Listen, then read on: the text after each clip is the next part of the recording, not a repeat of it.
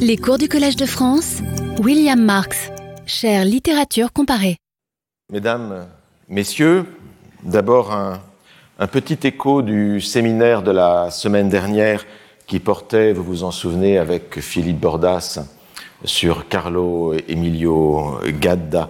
On a porté à, à mon attention la parution tout à fait euh, récente de ce, voilà, de ce volume sur euh, Carlo Emilio Gadda qui s'appelle dans la collection Dans l'atelier 2 Carlo Emilio Gadda. Il s'agit en fait d'une étude des manuscrits de Gadda, de la manière dont il, de la manière dont il travaille. C'est ce qu'on appelle de la critique génétique, hein, qui est faite par l'Institut des textes et manuscrits euh, modernes qui se trouve à, à l'école normale supérieure. Ici, le volume est fait par euh, Paola Italia. Et dans cette collection, dans l'atelier 2, il y a aussi précédemment un, volume sur euh, Joseph Kessel, un autre sur euh, Jean-Jacques Rousseau. Donc, si vous voulez rentrer dans l'atelier de Gadda, après avoir lu son, après avoir lu certains de ses romans, je crois que c'est la bonne manière, c'est la bonne manière de, de faire. Mais c'est pas de cela que nous allons parler aujourd'hui. Aujourd'hui, je voudrais vous inviter d'abord à regarder cette représentation, une représentation qui figurée, qui, comme nous l'avons vu il y a une ou deux semaines, est en train, malheureusement, de devenir de plus en plus rare. Et nous sommes allés loin pour en chercher une, à savoir trouver un enfant en train de lire. Hein. Euh, ce n'est peut-être plus si fréquent. Alors voilà, là je suis allé vraiment très loin pour en chercher un, euh, euh, mais ce n'est pas puisque ce n'est pas n'importe quel enfant. Nous sommes euh, dans l'Antiquité grecque, nous sommes au 5e siècle avant notre ère. Il s'agit d'une peinture qui se trouve sur un, sur un vase attique, donc de Athènes, dans la région d'Athènes, conservé à, à Berlin, et qui est peint par un certain Onésimos au début du 5e siècle avant notre ère. On y voit un enfant qui porte un nom, du reste, il est, nommé sur le reste du vase, il s'appelle Panaïtios.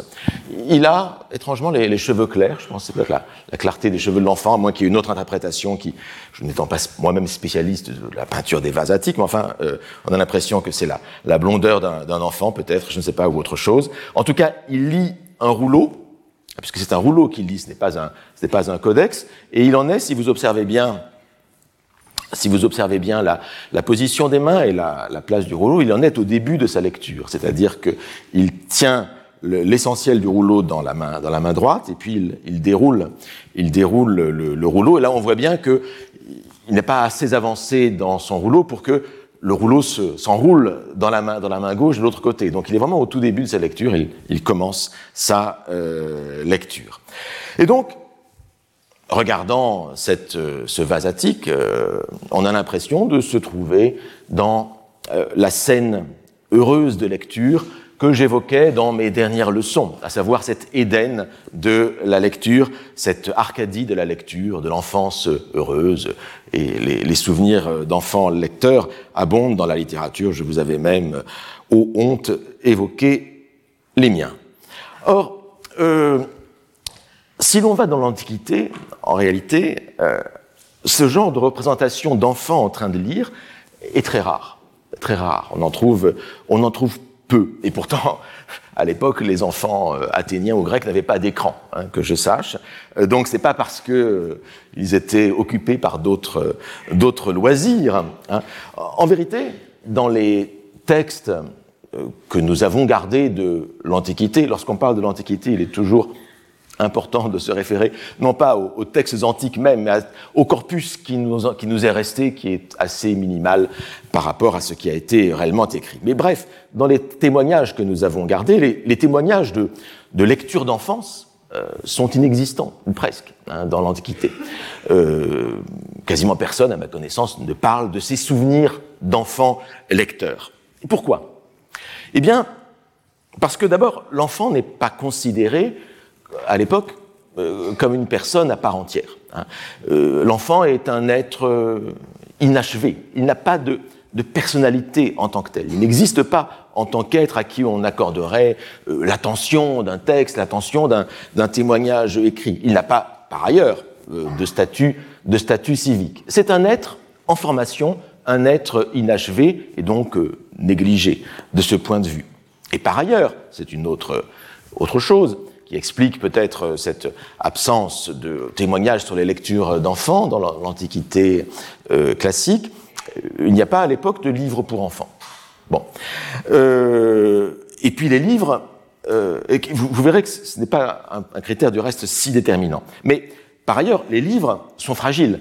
Vous voyez, c'est des rouleaux de papyrus. C'est pas facile à manipuler. Il faut une certaine, il faut une certaine adresse. C'est pas comme les, les codex qui se, qui se manipulent assez, assez facilement. Alors, il n'y a pas de livre pour enfants sur euh, codex. Les papyrus sont chers. Alors, il y a des contes ça existe hein, dès, cette époque-là, mais les contes sont réservés à, ceux qui racontent, c'est-à-dire ils sont contés oralement. Et bien sûr, nous avons des contes qui ont été mis par écrit plus tardivement, souvent du reste des contes érotiques. Hein. Il y a les contes milésiens d'Aristide de Milet au IIe siècle avant notre ère, euh, Pétrone ou Apulée avec le conte de Psyché ont, mis en forme des contes, des contes traditionnels qui euh, se colportaient euh, oralement, mais tout ça est assez tardif et ce ne sont pas non plus, là je vous dis, des livres que l'on confie aux enfants. Et puis, il y a autre chose aussi qui explique la, rareté et peut-être la mauvaise interprétation que je suis en train de faire devant vous euh, de, cette, de cette lecture. C'est que, en fait, ce que nous sommes en train de regarder ici, c'est un vase, mais c'est aussi le détail d'un vase, en fait, tout simplement. Élargissons le, regard. Lorsqu'on élargit le regard, vous verrez que ce détail prend un sens euh, euh, différents.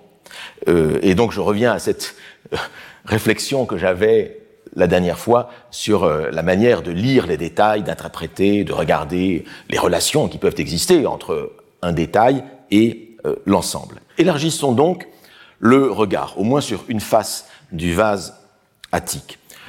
Que voyons-nous? Sur une table, en face de l'enfant en train de lire, se trouve un, autre rouleau Hein, qui est euh, euh, posé ici et qui porte un, qui porte un titre. Hein, on, peut le, on peut le lire. Hein, Keironeia. Euh, Keironeia, c'est-à-dire une épopée sur Chiron. Chiron, vous savez, c'est ce centaure qui enseigna Achille et qui fit son, et qui fit son éducation. C'est donc une épopée, un poème sur l'éducation elle-même. Donc on est en fait dans un, dans un, euh, dans une ambiance déjà de type, de type euh, éducative. Et puis d'autres personnages sont présents autour. Vous en voyez un ici qui porte un, bâton et un autre aussi euh, derrière là. Alors qui sont ces, ces personnages? L'interprétation la plus probable peut-être, c'est celle d'y voir un, un pédagogue, un, un, précepteur avec son bâton. Et donc en ce cas, hein, nous serions nous serions clairement dans une scène, non pas de lecture de plaisir, mais dans une scène d'éducation, c'est-à-dire avec, avec quelqu'un qui apprend et qui fait lire un enfant à haute voix euh, dans un, euh, dans un, euh, dans un livre. On peut hésiter sur la, la fonction de ces personnages pour moi, un pédagogue, quand même, il porterait la barbe en tant qu'adulte. Euh, donc, on peut imaginer une autre possibilité, hein, c'est d'y voir non pas un pédagogue ou un précepteur, mais d'autres enfants. D'autres enfants qui veulent, qui veulent cette fois-ci, on le voit, semble-t-il, distraire le lecteur, hein, qui est dans sa, euh, qui est dans sa lecture. Alors, peut-être, donc, il voudrait jouer avec lui euh, différemment. Bon, une autre, autre possibilité d'interprétation. Mais il y a encore un autre détail de cette représentation, sur lequel je voudrais attirer votre attention. C'est ceci qui est écrit sur la table, et qui en fait qui n'est pas écrit sur la table, mais qui est écrit sur le vase, hein, et qui est calé. Calé, c'est le vocatif hein, de kalos, l'adjectif, hein, beau. Ça veut dire en gros, et eh, bel enfant, beau gosse, hein, au vocatif. On, on, on l'interpelle. Et vous avez une autre inscription sur le vase de l'autre côté. Je vous ai dit que ce, cet enfant s'appelle Panaitios. Il y a écrit Panaitios, kalos, kalos. Panaitios est sacrément beau. Voilà ce que ça nous, dit. Et donc, ce qui nous est montré ici, en fait, d'une part, je vous vois, je vous dis que c'est peut-être plutôt une scène d'éducation et non pas une scène de lecture pour le plaisir, donc une scène d'école en quelque sorte. C'est pas vraiment euh, l'école, sans doute, euh, d'éducation privée, mais c'est surtout une scène qui est envisagée dans le cadre du système de la pédérastie grecque, c'est-à-dire du système où il y a euh, euh, un éraste, un éromène, un adulte qui euh, conduit un, un, enfant. Et donc c'est dans ce cadre-là que cette représentation a été créée comme un hommage à ce, à ce jeune garçon, à ce jeune homme, à, cette, à cet adolescent, euh, Panaïtios. Donc ça n'a absolument rien à voir avec notre modernité. Ce, serait, ce n'est pas du tout quelque chose euh, qui pourrait être transposable euh, aujourd'hui, euh, clairement pas. Et on n'a pas ici l'évocation d'une scène de lecture d'enfants, d'heureuses, d'heureuses scènes de lecture d'enfants. C'est autre chose qui se passe. Hein. C'est autre chose qui se passe, et c'est plutôt ici ce qui nous est montré, c'est eh bien avec à côté de la beauté physique de l'enfant, hein, Kalos, on a peut-être son éducation morale, hein, son éducation civique qui est faite par la lecture. Hein. Euh, beauté morale, beauté physique, c'est le concept du kalos kagatos, comme on dit en grec, hein, l'enfant, le, jeune homme qui est à la fois euh, beau et euh, de bonne et de bonne de bonne composition, avec la beauté physique et la beauté morale. Bref, on croit voir une scène de lecture d'enfant et en fait c'est autre chose qui se passe. C'est juste pour un exemple pour vous dire que euh, la question de la lecture d'enfance est une question qui est totalement euh, historiquement euh, datée euh, et qu'il faut absolument toujours contextualiser. Ça n'a pas toujours, ça n'a pas toujours le même sens hein, selon les, euh, selon les, les, les, les, contextes évidemment, selon les cultures. Et parler de scènes heureuses de lecture d'enfance, comme je l'ai fait avec beaucoup de plaisir dans les dernières séances, et comme le font les écrivains depuis ben, quelques siècles, deux siècles, disons, environ, en fait, ça n'a pas toujours été possible parce que tout simplement, ça n'a pas toujours existé. Hein. Ça n'a pas toujours existé. Si on adopte, ce que je propose de faire maintenant, si on adopte une perspective cavalière, historique, à travers les temps et les, cultures. Je vais vous dire donc quelque chose qui est un peu rude, je vais vous le redire. Donc, ces lectures d'enfants n'ont pas toujours existé. La lecture enfantine, euh, c'est pas comme la guerre de Troie qui a eu lieu, mais elle n'a pas toujours eu lieu, en vérité. La lecture enfantine telle que nous l'entendons euh, aujourd'hui. Ou du moins, ces lectures enfantines n'ont pas toujours existé telles que nous les connaissons et telles que peut-être nous sommes en train de les voir disparaître, s'il faut en croire les statistiques que je vous ai montrées les fois euh, précédentes. Il faut donc se garder des généralisations historiques et des généralisations euh, culturelles qui peuvent parfois être abusives. En vérité, euh, l'histoire des lectures d'enfance est liée étroitement à quatre paramètres que je vais très brièvement euh, énumérer euh, devant vous. Le premier paramètre, c'est évident, et c'est du reste en lien avec la représentation que je vous ai montrée à l'instant, c'est la question du statut de l'enfant, à savoir est-ce qu'on fait confiance à euh, l'enfant pour euh, lui donner un livre à lire? Est-ce qu'on le considère comme une personne pour qu'il soit, euh, voilà, pour qu'il soit en mesure de, de, lire? Bon, il y a évidemment la question du statut de l'enfant est importante pour qu'il y ait une lecture enfantine euh, possible. Et puis, autre paramètre, là aussi lié au vase que nous venons de voir, c'est la question des, euh, des dispositifs éducatifs, de la pédagogie qui est en œuvre à l'époque. L'histoire des lectures d'enfance est étroitement liée à la question de l'histoire de euh, l'éducation. Il va de soi que seuls peuvent lire pour le plaisir, puisque c'est la question du plaisir de lecture hein, qui m'intéresse ici. Seuls peuvent lire pour le plaisir des enfants qui ont déjà été alphabétisés. Et dans bah, la plupart des siècles qui nous ont précédés, dans la plupart des cultures euh, qui sont autour de nous, eh bien, cette proportion d'enfants alphabétisés, lettrés, Hein. Elle est très faible dans, la population. Elle a été très faible pendant des millénaires. Donc ça n'a jamais concerné, euh, dans les siècles précédents, qu'une proportion très, très minimale, une classe euh, sociale euh, favorisée. Panaïtios en faisait partie, visiblement. Troisième, point, troisième paramètre important pour cette question des lectures d'enfance, c'est la question très fondamentale, pour le coup, de la fonction qui est attribué à la littérature. S'agit-il pour la littérature, pour les textes, d'instruire? S'agit-il de distraire? Hein, Ce n'est pas. Euh, pour nous, c'est la question. pour nous, la, littérature, c'est plutôt une. Si vous posez la question à quelqu'un, c'est plutôt pour le divertissement, pour la distraction qu'on lit. Ben, pour beaucoup de personnes, dans des siècles anciens, c'était pas du tout comme ça euh, qu'on concevait euh, les textes littéraires. La littérature a-t-elle une fonction religieuse, hein, ces textes? Le pur divertissement, dans des textes, a-t-il droit de citer? Peut-il y avoir des textes de plus divertissement Ou bien le pur divertissement est-il simplement euh, relégué à la fonction orale?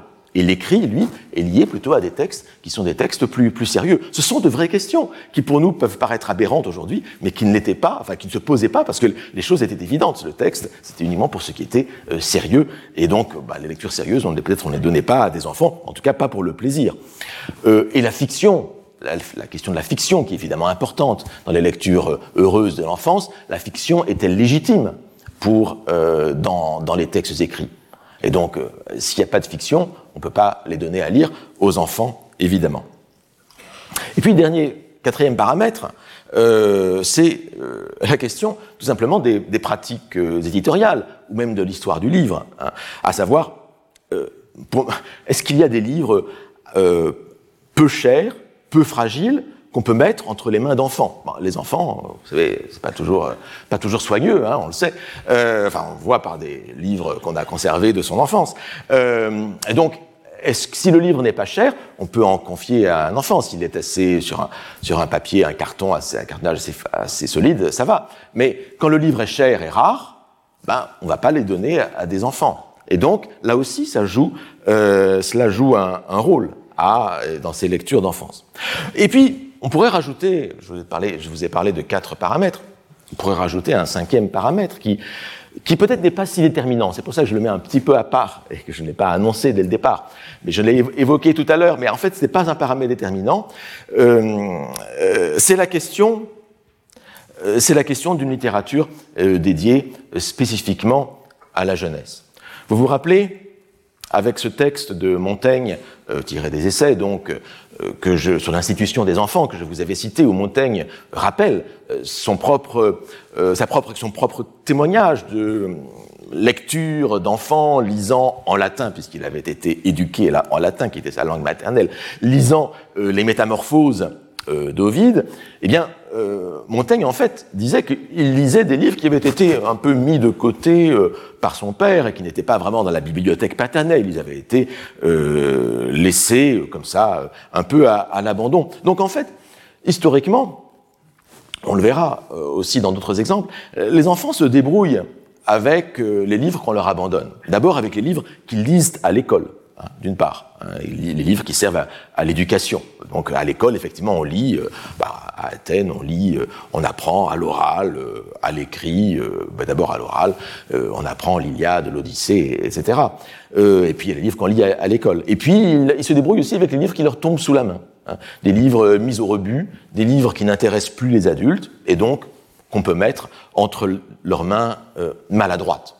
Et donc, euh, ça va de pair, cette existence d'une littérature dédiée à la jeunesse, a aussi l'existence des pratiques éditoriales, la capacité à imprimer euh, facilement et de manière peu coûteuse euh, des textes qui pourraient être destinés à des enfants. Donc tout ça est tout à fait lié, et c'est pourquoi je me méfie un petit peu de toutes les généralités qu'on pourrait faire. Ah, l'enfance, le lecteur enfant, voilà, c'est formateurs de lettres. Ben, si, si la lecture enfantine n'existait pas euh, il y a 20 siècles, ça veut dire qu'on n'a pas besoin nécessairement de lecture pour être formé en tant qu'adulte. Donc euh, voilà, méfions-nous de toutes ces généralisations. C'est mon côté un petit peu anthropologique hein, qui ici se, se, se manifeste avec vous en tant que, en en tant que comparatiste. Prenons un autre exemple, une autre scène de, de lecture qui, elle aussi, pourrait être mal interprétée. C'est ce, euh, alors c'est très évocateur, hein, c'est très très mignon, très charmant, très beau. Hein, c'est ce fragment de, fresque de Vincenzo Foppa, euh, qui a été peint donc par Foppa euh, vers euh, 1464 à Milan, mais qui se trouve maintenant, pour une raison qui, que j'ignore, qui se trouve à la Wallace Collection à euh, Londres. Et elle montre, vous le voyez parce que c'est écrit, elle montre le jeune Cicéron. Hein, vous le voyez parce qu'en fait on, on, le lit ici, hein, MT Marcus Tullius Cicero en fait. Hein. Donc c'est le jeune Cicéron en train de lire. C'est une référence à un passage euh, célèbre de, l'enfance de Cicéron, rapporté notamment par, euh, Plutarque hein, dans ses vies parallèles. Cicéron, enfant prodige. Enfant prodige qui pouvait en, remontrer à tous ses, à tous ses, euh, à tous ses camarades, à tous ses camarades euh, d'école. Et donc, euh, on voit ici le jeune Cicéron. Bon, il est plutôt habillé comme un jeune enfant de la Renaissance. Hein, c'est pas, là, là, on est mais peu importe, on est là dans un, dans un autre système de, de, de, représentation, et on le voit en train de, de lire. Alors, il y a beaucoup d'anachronismes dans cette représentation. Je vous ai parlé du, costume, on pourrait parler du, mobilier éventuellement, mais il y a peut-être le principal anachronisme pour une histoire de la lecture, euh, c'est quand même l'anachronisme du livre qui est en train de lire, parce que c'est un livre, c'est un codex. C'est pas du tout le, pas du tout le, le rouleau qu'on voyait euh, chez le jeune euh, Athénien de, tout à l'heure. Euh, le jeune Cicéron, s'il lisait des livres pour le plaisir, il y a toute chance que c'était que c'était des, des, des, des, rouleaux hein, et non pas et non pas des codex qui étaient à cette, au premier siècle avant notre ère vraiment euh, de peu d'usage dans le, dans le monde dans le monde romain et qui, donc euh, là il y a vraiment un véritable anachronisme. Et tout alors, il est entouré ce jeune Cicéron d'autres codex euh, reliés euh, comme des comme des beaux ouvrages, des beaux manuscrits euh, du, du, du Moyen Âge. Vous en avez un petit peu partout. Euh, ici, dans des casiers, ici un ouvert, un autre un autre là, et puis même un dernier semble-t-il euh, dans l'encoignure de la de la fenêtre. Ou alors je me trompe, c'est autre chose. voilà. Donc bon, cela dit, la, le, la peinture est, est charmante. on croit voir donc on voit cette attitude enfantine et informelle hein, de l'enfant qui met le, le, pied sur le, sur le rebord de la, du, du, siège sous la fenêtre. Et, euh, et, donc on croit vraiment être dans le monde de la lecture euh, enfantine euh, édénique. Maintenant, si on regarde les, plus attentivement ces détails, si on regarde la, la structure d'ensemble ici, en fait on voit que ce qui nous est montré ici, c'est pas du tout une chambre d'enfant, c'est un, un mini cabinet du lettré. Euh, on peut faire la comparaison avec ben, cette représentation de Saint Jérôme euh, par Antonello da Messina que je vous, avais montré dans la dans la première euh, dans la première leçon. C'est exactement le même type d'espace. Vous avez donc ces casiers avec des, codex qui sont rangés dans le casier. Un livre, comme je vous ai dit, est posé derrière la fenêtre. Un, autre livre est ouvert. Bref, l'enfant n'est pas présenté dans sa chambre euh, avec ses Legos et, ses mécanos. Enfin, mécanos, c'est pas tout à fait l'époque. Je crois que ça n'existe plus tellement. Euh, ça n'existe pas encore. Mais euh, les Legos non plus. Euh, il est présenté dans un environnement d'adulte. Et la seule chose qui le rend encore enfant, c'est son visage enfantin et son attitude. Son attitude qui est détendue, qui est informelle, évidemment très différente de celle de Saint Jérôme par euh, Antonello de, Messine. Et c'est cette attitude-là qui fait tout le charme de cette euh, représentation. Mais ce qui nous est montré ici, en vérité, ce n'est pas un, enfant qui est dans le plaisir de la lecture, c'est un enfant qui est dans le monde de l'étude. Il est dans le monde de l'étude, et c'est ce jeune Cicéron, enfant prodige, comme je vous ai dit, comme le rapporte Plutarque, qui se forme avec de nombreuses lectures. Donc on pourrait croire, voir, euh, ici voir quelque chose de, de cet ordre du paradis euh, des lectures enfantines, ce vert paradis des lectures enfantines, pour paraphraser euh, Baudelaire, mais, euh, ben en fait, c'est pas ça du tout. Euh, c'est autre chose. Et cet enfant en train de lire n'a pas grand-chose à voir avec les souvenirs modernes de lecture, de lectures enfantines. Donc là encore, il faut se méfier du, du contresens hein, que l'on pourrait faire sur ce type de représentation. En fait, si on veut comprendre ce type de représentation, il faut ben, regarder des textes plus ou moins contemporains. Par exemple, l'éducation de Gargantua dans Rabelais. C'est l'éducation prônée par Erasme, par Rabelais. C'est-à-dire, il faut faire lire aux enfants des textes utiles, des textes euh, des anciens, bien sûr. Mais regardez, quand dans euh, Gargantua, euh, Ponocrates, le, le, le le, le, maître au goût du jour, en quelque sorte, hein, qui, est donné à, Gargantua. Quand il prend en charge le jeune Gargantua, il lui donne à lire euh, des lectures sérieuses toute la journée. Et on commence d'abord par l'écriture sainte, par l'écriture, l'écriture divine. Hein. C'est un, une éducation où aucun détail n'est laissé au hasard. Il n'y a aucun moment dans la journée de Gargantua où il y aurait la place pour une lecture de plaisir. Et même Ponocrates, vous vous rappelez euh, ce passage, ces, ces, ces moments dans, le, roman de, Rabelais, mais Ponocrates, c'est le deuxième précepteur de, Gargantua. Les premiers précepteurs, ce sont justement ce sont les, les Sorbonnagres. Hein. Je salue mes collègues de la Sorbonne. Euh, euh, ici, donc, les, les, il y a Sorbonnagre, euh, Onagre, on, entend le l'âne derrière, euh, le, le Sorbonnard. Euh, mais, même, même cela, même ces sorbonnagres, ne, plongent pas le jeune Gargantua dans des lectures moins sérieuses que celles que lui donne euh, Ponocrates. Euh, le jeune Gargantua, sous l'institution euh, des professeurs de la Sorbonne, ben, il lit les décrets pontificaux, il lit les recueils de droit romain, de droit canonique, etc., etc.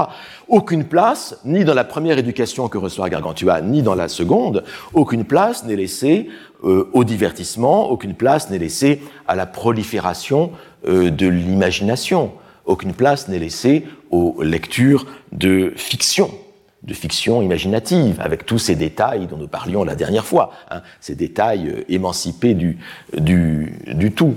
Donc euh, là aussi, dans cette éducation humaniste, celle qui est prônée par les humanistes, la place de lecture de divertissement, de lecture euh, édénique euh, pour les enfants, elle n'existe pas. Elle n'existe pas. Alors avec Montaigne, vous vous rappelez, c'est un peu différent.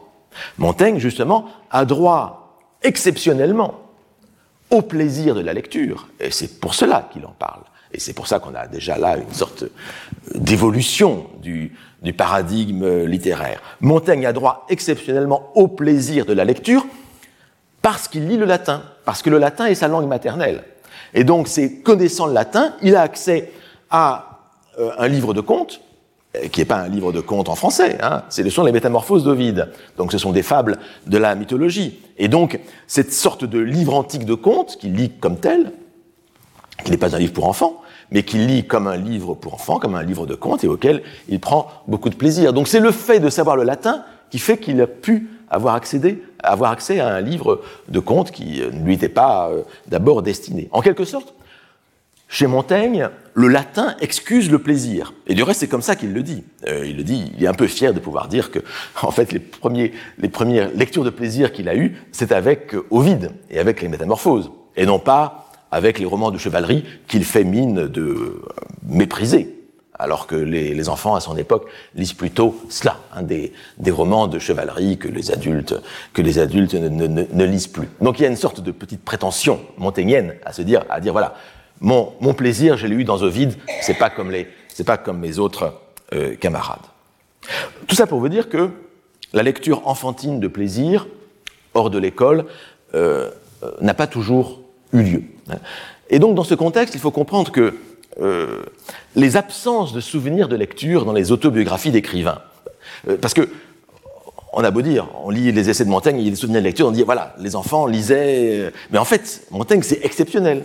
Montaigne, c'est tout à fait exceptionnel comme souvenir, de, comme, comme autobiographie, avec ce, ce plaisir à la lecture enfant. Mais regardez les autres autobiographies de euh, l'époque. Eh bien, vous voyez qu'en fait, euh, l'absence elle-même est très significative. Les, les, les écrivains qui, font le, qui écrivent leur mémoire ne parlent pas de ces euh, lectures, de ces lectures euh, enfantines. Et donc l'absence de ces souvenirs de lecture n'est pas moins significative que la présence de ces souvenirs chez quelques auteurs comme Montaigne. Mais Montaigne est quasiment le, seul. Un exemple, je parle, de l'époque de Montaigne, donc XVIe siècle, disons. Un, un, livre absolument extraordinaire que je vous conseille, hein, c'est le livre de ma vie de euh, Jérôme Cardan, hein, des Vita Propria. Hein, donc vraiment un, un livre extra. Jérôme Cardan, grand savant italien, universel, il sait tout, il a tout fait, il a inventé le, le fameux cardan. Hein. Euh, mais bon, c'est vraiment un astronome, astrologue, il, il, fait, il sait, il sait tout faire. Il est, c'est une sorte de voilà, de Nostradamus, etc. Il est, il est merveilleux. Euh, et dans ce livre de ma vie, où il parle de tout, des moindres détails de sa vie physiologique, de, tout, de son enfance, de ses relations avec ses parents, avec ses, enfants, de, sa, vie quotidienne, tout, y passe dans les moindres détails. C'est un, un, délice euh, pour voir qu'est-ce que c'est que la vie d'un humaniste un peu particulier, hein, comme, comme Cardan. Mais enfin, c'est vraiment, euh, vraiment délicieux à lire et, et tout à fait instructif. Ben, il n'y a pas la moindre mention de ses lectures d'enfance. Alors qu'il parle de ses autres lectures adultes, les choses qui l'ont influencé. Mais ces lectures d'enfance, ça n'existe pas. Bah, ça n'existe pas parce que, bah, peut-être parce qu'il n'en a pas fait, justement. Mais c'est un savant universel, c'est un mathématicien, c'est un médecin, mais il ne veut pas, si jamais il a lu des fables futiles dans son enfance, bah, il ne veut pas associer son nom de, euh, son, et son autorité de savant, humaniste, à des fables futiles. Ce serait pour lui déchoir Et peut-être que tout simplement, il n'a jamais lu, enfant, euh, des, fables ou des, ou des contes ou des choses qui l'auraient distrait. Peut-être n'a-t-il lu jamais, euh, au cours de sa vie, que des, euh, que des, choses, extrêmement, que des choses extrêmement sérieuses.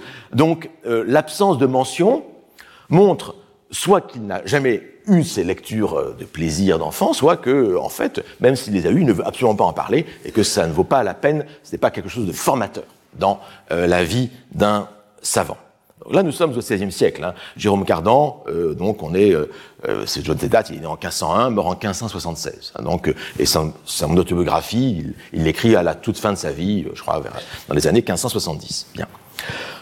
Allons un peu plus loin, un peu plus loin, je dirais, ou descendons, si vous voulez, le temps. Alors, euh, rapprochons-nous de, avec, de nous avec une autre, une autre autobiographie inachevée, celle-ci, celle de Tristan l'Hermite, dans euh, Le Page disgracié. On est en 1643, Tristan l'Hermite, auteur de tragédies, de théâtre, de poèmes, poète, euh, raconte sa jeunesse dans le, Page disgracié, et il parle, lui, il parle de ses lectures d'enfants, hein, mais différemment de Montaigne, vous allez voir. Il les regarde avec euh, beaucoup, de, beaucoup de, de dédain. Je vous dirais que je n'avais guère plus de 4 ans que je savais lire, c'est un enfant doué, hein, c'est pour ça qu'il le raconte. Euh, il y a toujours un petit peu de, plaisir à dire les, choses dans lesquelles on était euh, doué. Euh, et que je commençais à prendre plaisir à la lecture des romans que je débitais agréablement à mon aïeul et à mon grand-père, lorsque, pour me détourner de cette lecture inutile, ils m'envoyèrent aux écoles pour apprendre les éléments de la langue latine. Alors Tristan l'Hermite n'est pas comme Montaigne, hein, sa langue maternelle c'est le français, ce n'est pas le, le, latin, mais donc les premières lectures qu'il fait, ce sont des lectures avant l'école, ce sont des lectures donc de, de romans, mais regardez euh, tout le vocabulaire, il les débite agréablement, hein, ce qui n'est pas très, euh, euh, très laudateur dans son, dans son discours, mais surtout il les débite à son aïeul, à sa grand-mère à son grand-père. Donc c'est des lectures pour les, c'est des lectures pour les, pour les vieillards au bout du compte. Hein. C'est pas, c'est pas des lectures qui sont, qui sont, euh, qui sont utiles. Vous allez voir que c'est quelque chose qui va revenir euh, régulièrement dans la manière de parler, de parler des, des contes. Là, on est au chapitre 3 de ce page disgracié. Le chapitre suivant, euh, Tristan l'Hermite continue. J'étais le vivant répertoire des romans et des contes fabuleux. J'étais capable de charmer toutes les oreilles oisives. Je pouvais agréablement et facilement débiter, encore débiter, et encore agréablement, vous notez hein, toujours ce caractère un peu péjoratif de ces termes, je pouvais agréablement et facilement débiter toutes les fables qui nous sont connues, depuis celles d'Homère et d'Ovide jusqu'à celles d'Ésope et de Podane. Et voici Podane arrivé comme étant l'emblème de tous ces euh, de tous ces plaisirs vains du conte. Hein. Alors Ovide, vous voyez, euh, vous vous rappelez peut-être que en fait, Montaigne a un regard un petit peu, en fait, péjoratif rétrospectivement sur, sur Ovide.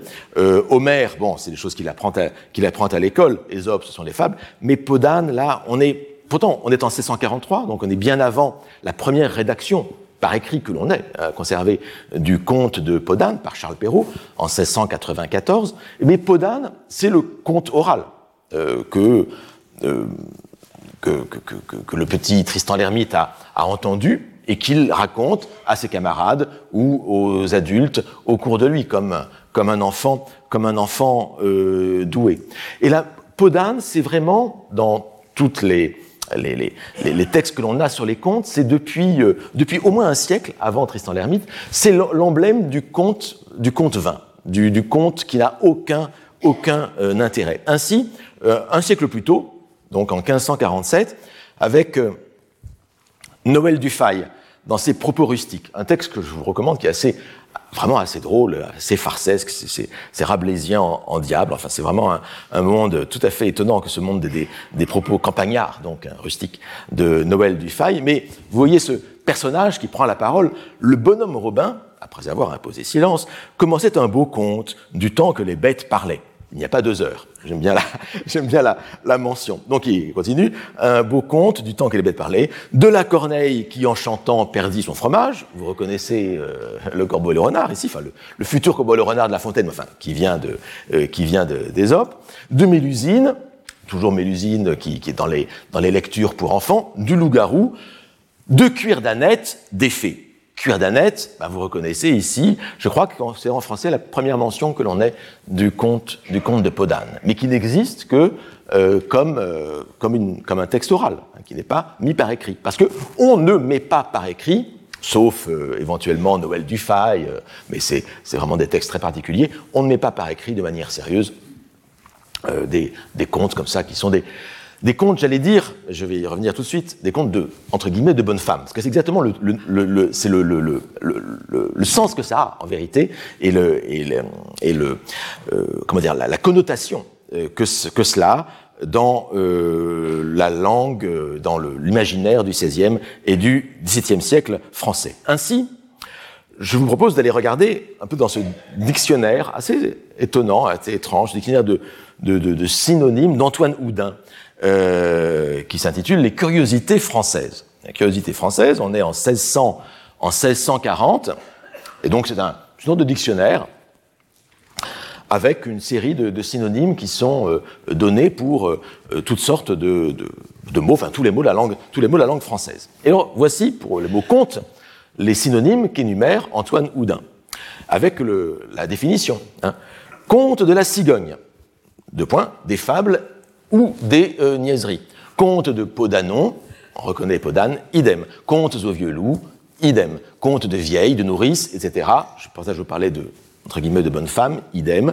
Contes à dormir debout, idem. Contes de ma commerloi, idem. Tout cela signifie des fables ou des niaiseries. Donc c'est vraiment l'idée que cette ces, fictions de pur divertissement n'ont strictement aucun intérêt, ne méritent pas qu'on s'y euh, qu'on s'y arrête. Euh, nous pouvons, nous en revanche, nous intéresser à ces euh, à ces désignations et à, à, ce système de désignation de ces contes, de ces fables de ces, de ces contes de fées, ces fables minéseries, qui ont euh, qui sont désignés par, euh, de manière différente chaque fois.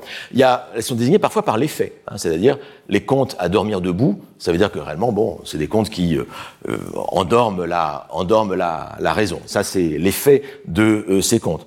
Ce sont des, la désignation passe aussi par les, la source même du conte. Quelle est la personne qui raconte les contes? Ce sont des contes de vieilles, de nourrices. Alors ça, c'est très très important. En fait, ces contes passent par les femmes.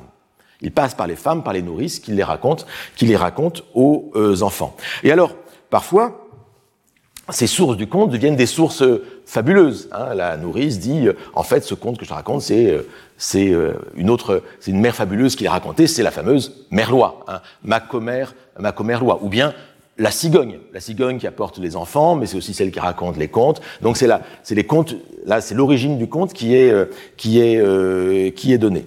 Euh, on peut hésiter sur le conte, les contes au vieux loup.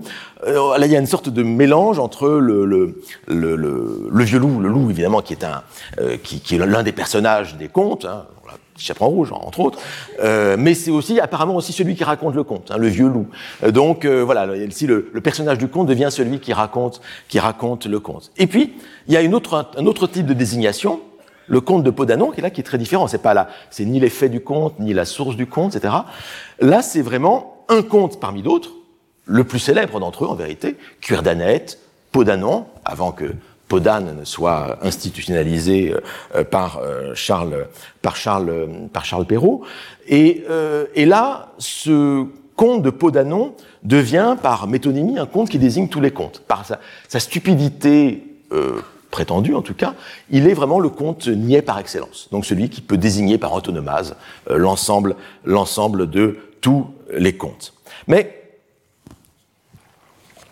ce qui me paraît intéressant à noter ici, c'est quand même comment ces, euh, ces désignations de contes chez Antoine Houdin sont toutes liées à un monde féminin. Hein, j'annonce déjà un peu le séminaire qui va, qui va venir.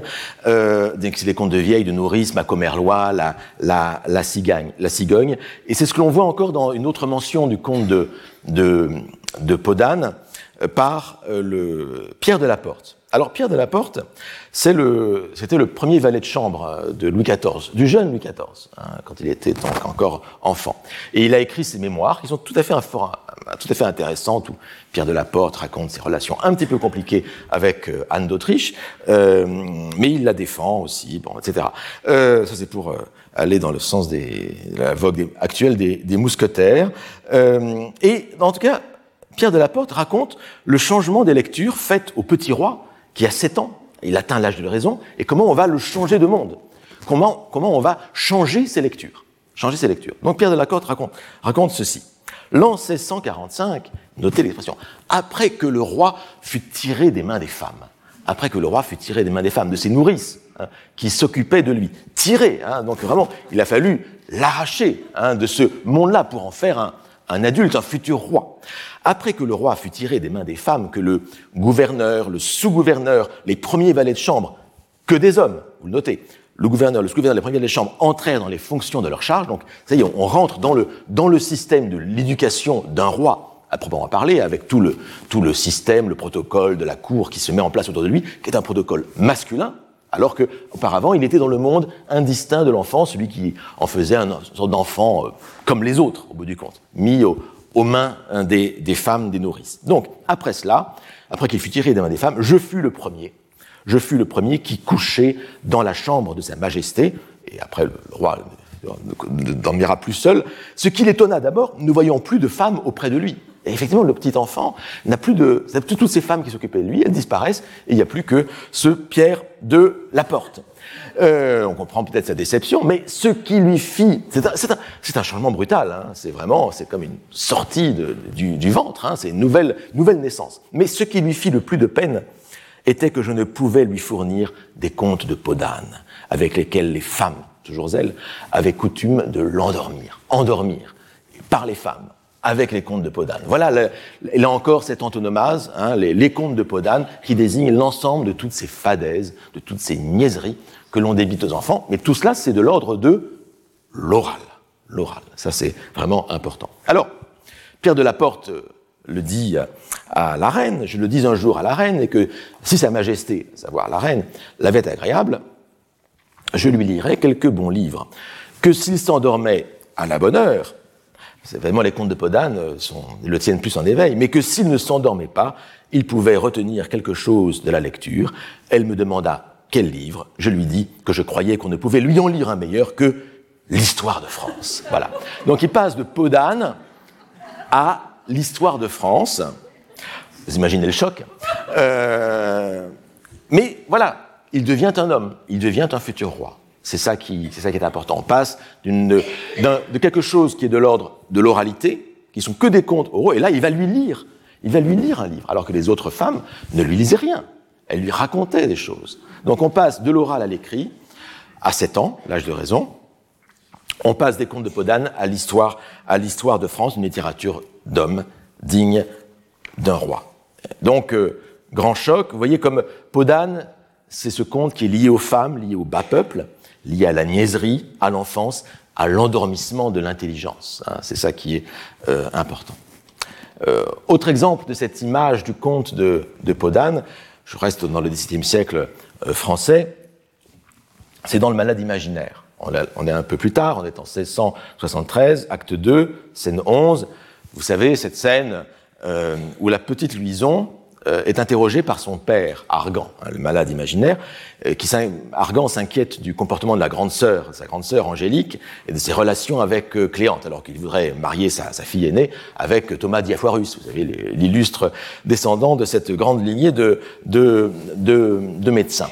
Et donc, Angélique ne l'entend pas de cette oreille, mais il a demandé à, à Louison d'espionner, d'espionner sa, sa, sa, grande sœur. Et donc, il fait venir Louison et il va l'interroger pour savoir euh, quelles sont les relations euh, de que fait ce que fait Angélique avec euh, Cléante. Et vous allez voir que Louison, qui est très astucieuse, fait tout pour éviter de répondre à la question de son père, question, vous allez voir, qui n'est même pas posée du reste. C'est ça qui est, qui est tout à fait pervers dans, cette, dans, cette, dans ce dialogue. Louison, qu'est-ce que vous voulez, mon papa? Ma belle-maman m'a dit que vous me demandez. Argan, oui, venez ça, avancez là, tournez-vous, levez les yeux, regardez-moi. Et eh, quoi, mon papa Là Quoi N'avez-vous rien à me dire ah, Je vous dirai, si vous voulez, pour vous désennuyer, le conte de Podane, ou bien la fable du corbeau et du renard, qu'on m'a apprise depuis peu. Ce n'est pas là ce que je demande. Quoi donc Ah, rusé, vous savez bien ce que je veux dire. Et alors,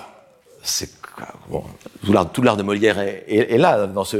Vous savez bien ce que je veux dire, qui est très pervers puisque euh, auparavant, quand même, euh, il a dit euh, N'avez-vous rien à me dire? C'était elle qui devait dire. Et, elle, et maintenant, on voit qu'en fait, Argan est en train de dicter à, à, à, à Louison ce qu'elle doit dire, parce qu'il a, il a le désir, effectivement, de qu'on lui dise euh, l'infamie, euh, l'horreur, à savoir qu'Angélique euh, pourrait. que, que, que, Cléante fait la cour à, à, Angélique. Et maintenant, c'est Louison qui doit deviner ce que lui veut dire quand il l'interroge, parce que lui-même n'ose pas mettre les mots euh, dans les, dans les paroles, de, dans, les, dans, l'esprit de, de, de, de, Louison. Donc ce n'est pas Louison qui doit dire, mais Argan qui dicte ce qu'elle doit dire parce que lui le sait déjà, en vérité. Donc c'est là, c'est là tout le, le, caractère très, très pervers de, de la chose. Alors vous avez évidemment l'hommage à La Fontaine, hein, avec euh, la fable du corbeau et du renard, qui est publiée depuis peu, la, la pièce, le malade imaginaire date de 1673. Euh, le combat le renard, c'était en 1668, donc c'est assez, assez euh, récent. Quant à Podane, le conte de Podane, on est encore dans la version orale. On est encore parce que le, le conte de Podane par Perrault, c'est 1694, et c'est vraiment la première version écrite euh, qu'on en, en est. Mais vous l'avez vu, le conte de Podane préexiste largement à la version de, de Perrault. Et donc, quand Louison dit, je vais vous dire pour vous désennuyer le conte de Podane, c'est pour dire je vais vous endormir en vérité. c'est ça le truc. Je vais endormir votre vigilance, votre votre votre votre intention. Dire un conte de Podane, on le voit par euh, les, les autres exemples que nous avons vus, c'est endormir par des sornettes. Et donc Louison, de manière intentionnelle ou non, est en train de, de persifler son père. Hein. C'est à ça qui est assez étrange qui fait tout le tout le comique de cette scène, parce qu'on ne sait jamais, enfin on ne sait pas C'est au metteur en scène et à l'acteur de le, de, le, de le, jouer, de savoir si euh, Louison est euh, naïve ou si elle est au contraire maligne et, et, et, et astucieuse. Donc, euh, mais Podane, c'est un récit digne des, des enfants uniquement. Hein. Et donc, euh, et puis du reste, le conte n'est peut-être pas choisi tout à fait au hasard. Hein. Le Corbeau et le Renard, du reste, c'est un conte où un renard veut extorquer un bien au corbeau, il veut littéralement le faire chanter. Hein, c'est un peu ce que fait Argan avec Louison. Euh, Podane, c'est un père qui veut forcer sa fille aussi. Hein, donc euh, euh, voilà, il y a peut-être aussi cet imaginaire-là qui est, derrière. Et bon, je vous dis pas la fin de la scène. Enfin si, simplement il faudra que Argan menace de frapper de battre Louison pour la forcer à avouer. Donc ça devient assez violent. On songe, je, on sort du monde du conte, mais enfin si on entre dans un autre conte, un conte symboliste, hein, cette scène faire avouer un enfant fait penser à la fameuse scène dans Péléas et Mélisande de Metterlinck, mise en musique par, par Debussy, vous savez, où, où euh, Golo, euh, Golo euh, alors c'est, plus d'un, père hypochondriaque, mais cette fois-ci d'un mari jaloux, Golo, qui force son jeune fils, euh, Ignolde, euh, issu d'un premier mariage, à espionner sa femme, sa jeune femme, Mélisande, pour savoir si elle se livre à l'adultère avec son frère, à lui euh. Hein. Et donc c'est une scène dans le, texte de Metterlinck et dans la, musique de Debussy, qui est une scène d'une perversion et d'une violence terrible, vraiment pénible, parce qu'Ignolde est pur et innocent, il ne comprend pas ce qu'on lui demande de dire, c'est exactement comme Louison, hein. enfin exactement, sauf que Louison est peut-être plus, maligne. Euh, et Ignolde est pur et innocent, et Golo, qui est rongé par la jalousie, emporté par la fureur, le force à ses, à ses aveux qu'il ne comprend pas, qui sont des aveux d'ordre sexuel, en vérité, érotique en tout cas. Et donc, euh, il y a là quelque chose de extrêmement pervers, extrêmement violent. Et vous voyez, dans le texte de Molière, il y a quand même là aussi là, le fait de l'enfant battu. Hein, enfin, il va être, Louison va être presque battu. Et donc, euh, bon, je, je, ferme là ici la, la parenthèse, euh, qui est cette scène de faire avouer à à un enfant quelque chose, c'est toujours un, un, un petit problème quand même. Alors, Podane, ici, vous le voyez, c'est euh, l'emblème de la littérature facile, de la littérature puérile, d'où le caractère provocateur de, de La Fontaine, justement, euh, dans euh, cette fable sur, justement, qui s'intitule Le pouvoir des fables. Le pouvoir des fables. Hein. Une fable de 1678 et qui parle de la futilité du public. Que raconte cette fable, Le pouvoir des fables Il y a un orateur à Athènes, genre Démosthène, qui veut parler des dangers de la patrie. Euh, nul ne l'écoute, et donc à ce moment-là, l'orateur dit commence à raconter une fable absurde? Le voyage d'une anguille et d'une hirondelle. Vous imaginez comment une anguille et une hirondelle peuvent voyager ensemble? Enfin bon, c'est totalement absurde. Et puis alors tous les auditeurs d'un seul coup sont captivés. Et puis l'orateur s'arrête et les auditeurs lui disent mais à la fin comment ça se termine cette, euh, cette histoire? Et euh, l'orateur leur dit bah voyez vous intéressez pas vous intéressez à cette fable absurde du, de l'anguille d'hirondelle mais quand je vous dis que vous, que ce qu'on veut qu'il y a un ennemi qui va vous, vous, vous détruire là ça ne vous intéresse pas etc. Et La Fontaine ou du moins le fabuliste conclut Si Podane m'était compté, j'y prendrais un plaisir extrême. Le monde est vieux, dit-on, je le crois. Cependant, il le faut amuser encore, comme un enfant.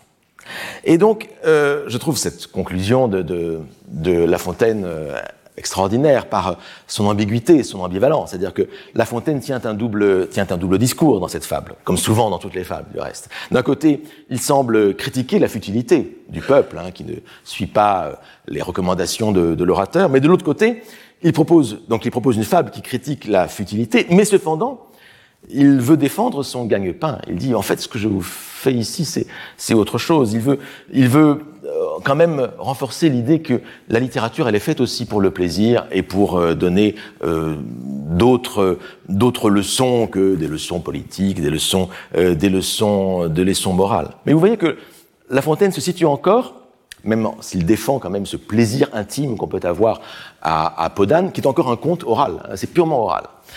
Euh, la Fontaine se situe encore dans une doxa dominante. Une doxa dominante qui fait de la lecture puérile ou du conte puéril une lecture honteuse, celle qu'on ne doit pas avouer. Ça peut être juste un, pur plaisir intime. Mais vous voyez quand même l'évolution depuis, euh, euh, depuis Tristan l'Hermite, hein, en, quelque sorte. Alors, arrivons à Charles Perrault. Charles Perrault, lui, il met par écrit Podane, mais pas n'importe comment. Il le fait en vers. En vers, vous imaginez? Ce conte oral qui est le plus absurde de tous, il choisit la forme noble par excellence, qui est le vers, au grand scandale de Boileau. Boileau qui, qui euh, se moquera plus tard. Enfin, c'est un débat éternel entre l'ancien et le moderne, l'ancien Boileau et, le moderne, moderne Perrault. Euh, Boileau qui se moque de Perrault dans sa dissertation sur, Joconde. Joconde n'a rien à voir avec euh, la pauvre dame qui a été aspergée de soupe avant-hier. mais c'est ce conte de l'Arioste qui a été mis en vers c'est un personnage masculin, qui était mis en vers par, par La Fontaine. Et euh, Boileau écrit après la publication du conte de Podane par Perrault, mais qu'aurait-on dit de Virgile, bon Dieu, si à la descente d'aînés dans l'Italie, il lui avait fait conter par un hôtelier l'histoire de Podane ou les contes de ma mère Loi. Donc c'est un côté burlesque dans cette imagination, euh, imagination là. Mais il y a là l'idée du sacrilège. Hein, du, comment peut-on mettre en vers quelque chose euh, qui est de l'ordre de la niaiserie, euh, euh, de la futilité la plus, la plus absurde. Parce que l'idée provocatrice de Perrault, c'est ce qu'il explique dans la préface de ses, de ses contes, consiste à trouver dans les contes populaires une mythologie, dit-il, aussi noble, voire plus morale même, que celle des anciens. Et donc, le coup de force de la part de Charles Perrault, il est double. Il consiste à, à mettre en vers le conte qui, entre tous, est considéré comme le plus absurde, il n'a pas choisi au hasard. Ça ne pouvait être que le conte de Podane. Alors il y a d'autres contes mis en vers, mais c'est vraiment, c'est ça le plus provocateur. Mettre Podane, mettre Podane en vers, n'est pas Et d'autre part, non seulement le mettre en vers, mais essayer de lui donner l'onction académique, parce que Charles Perrault, comme Boileau, est membre de l'Académie française, et puis il a lu certains de ses contes en séance d'académie pour les faire approuver. Et donc, tout ça au grand scandale, évidemment, de, de Boileau. Et la dédicace de Podane, parce qu'il y a une dédicace à une marquise, je crois, elle est, très significative hein, de l'intention même de Charles Perrault. Il est des gens de qui l'esprit guindé, sous un front jamais déridé, ne souffre, n'approuve et n'estime que le pompeux et le sublime. Alors, il s'agit évidemment là de Boileau, hein, qui est désigné, et puis de, tous les, anciens euh, qui sont avec lui, les partisans de l'Antiquité classique. Pour moi, j'ose poser en fait qu'en de certains moments, l'esprit le plus parfait peut aimer sans rougir jusqu'aux marionnettes, et qu'il est des temps et des lieux où le grave et le sérieux ne valent pas d'agréables sornettes. Donc il y a un temps pour tout, il y a un temps pour les lectures sérieuses, un temps pour les lectures futiles. C'est ce que nous disait La Fontaine, sauf que chez La Fontaine, on était plutôt dans l'ordre du conte oral, le conte de Podane. Là, c'est vraiment la lecture elle-même. Euh, pourquoi faut-il s'émerveiller que la raison la mieux sensée, lasse souvent de trop veiller, par des contes d'ogres et de fées, ingénieusement bercés, prennent plaisir à sommeiller. Sans craindre donc qu'on me condamne de mal employer mon loisir, je vais, pour contenter votre juste désir, vous conter tout au long l'histoire de Podane. Et avec un côté extrêmement provocateur là-dedans. Et donc c'est un, un autre type de lecture ici que propose Perrault. Un autre type de lecture qui vaut d'abord pour les adultes. Ici, euh, Perrault ne s'adresse pas à des enfants, hein. c'est vraiment à des, à, des adultes qui s'adressent. C'est l'idée d'abord qu'il y a une, émergence de l'idée d'une gratuité de l'acte de lecture. On peut lire des choses uniquement pour le plaisir, sans vraiment leçon morale. On ne lit pas seulement pour s'instruire, pour admirer, pour adorer, pour se perfectionner, mais on lit aussi pour se divertir, pour se divertir. Et donc, et c'est par ailleurs, c'est une littérature qui est euh, sans distinction de classe. C'est une littérature populaire, issue des contes racontés par le, par le bas peuple. Et une littérature qui ne relève pas du burlesque, parce que jusqu'ici, la présentation du populaire, c'était dans le burlesque, on se moque de les... Ici, non. Le conte de Podane est raconté sérieusement.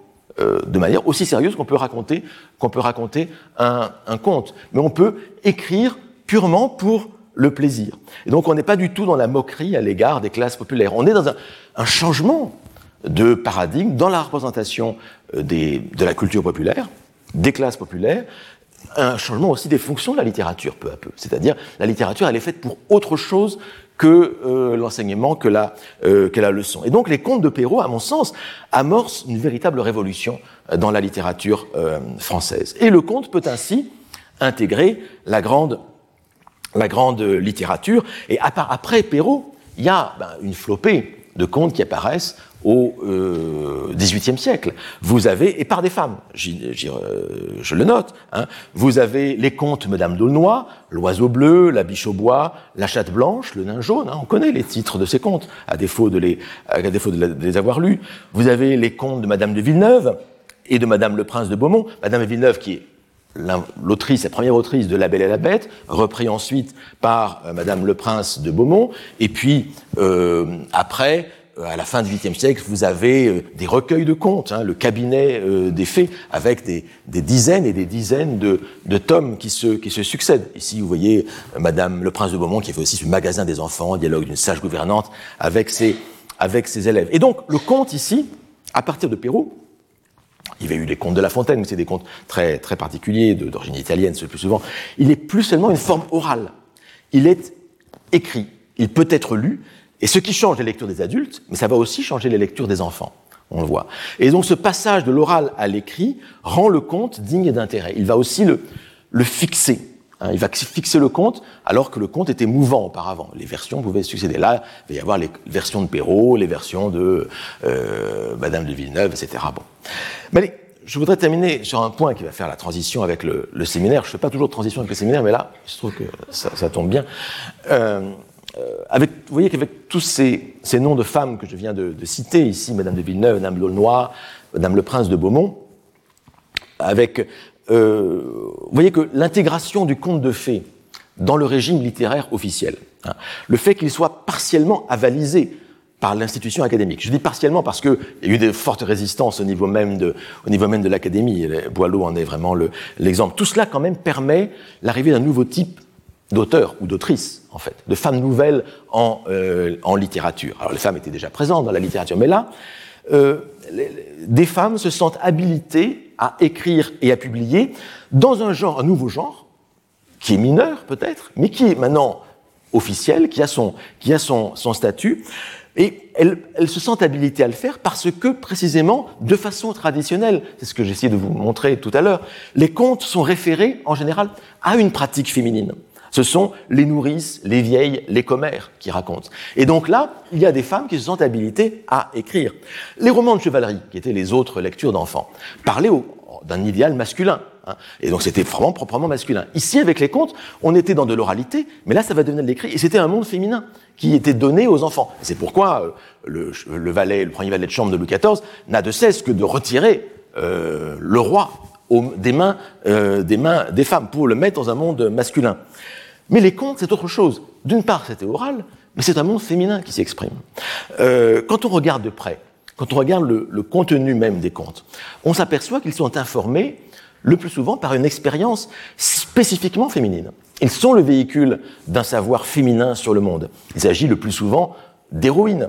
Le petit chaperon rouge, Cendrillon, Podane, la Belle au bois dormant, Belle dans euh, La Belle et la Bête. Et puis, ces héroïnes transmettent, elles aussi, une expérience proprement euh, féminine. Alors, Jennifer Tamas, qui a parlé euh, dans deux minutes, euh, parle pour le petit chaperon rouge du passage de la puberté, de l'accès à l'autonomie sexuelle. Et c'est pourquoi la mère de, du petit chaperon rouge l'envoie dans la forêt sans lui donner de consignes particulières, parce qu'elle est devenue pubère, adulte, donc elle peut mener sa vie, hein, dans la version de Perrault en tout cas, qui est la première version. Mais Podane, regardez Podane. Podane, je vous l'ai dit, c'est le conte emblématique. C'est celui autour duquel se focalise toute la critique contre les contes. Notez-le, cette critique est une critique essentiellement masculine. Hein. Mais le message essentiel de Podane, c'est un message sur l'inceste. Sur l'inceste. Toute l'histoire procède du désir du roi d'épouser sa fille, désir auquel elle se refuse avec l'aide de sa marraine la fée. Ça marche pas très bien justement, mais bon. Euh, mais enfin, vous voyez qu'ici, vous avez une expérience féminine intime qui ne peut difficilement être dite comme ça euh, clairement au XVIIe siècle, au XVIIIe siècle dans des textes, mais qui est dite sur le mode du conte, qui était dite comme une sorte de d'avertissement de, par les nourrices, par les commères justement aux enfants, et, et là qui d'un seul coup passe à euh, passe à l'écrit. Et je termine là-dessus pour dire que c'est pas tout à fait un hasard si l'intégration des contes de fées dans le régime littéraire est le fait de Charles Perrault. Charles Perrault, qui est lui-même l'auteur, en 1694, soit la même année que Podane, d'une apologie des femmes. Une apologie des femmes qui est une réponse à la dixième satire de Boileau contre les femmes, qui était parue un an plus tôt. Et donc, la question de la validité de la parole féminine n'est pas étrangère à l'évolution du statut euh, littéraire des contes de fées et au type de lecture qu'on peut en faire. Hein. Et c'est ce passage à l'écrit qui, va, qui correspond à la fois à un changement du paradigme littéraire, à un changement aussi du statut de l'enfant, clairement, et aussi à un changement du statut de la femme, comme en tant, qu'auteur. Voilà, ça me paraît une très bonne conclusion et aussi une très bonne transition pour le, pour le séminaire qui va suivre. Merci. Retrouvez tous les contenus du Collège de France sur www.colège-2-france.fr.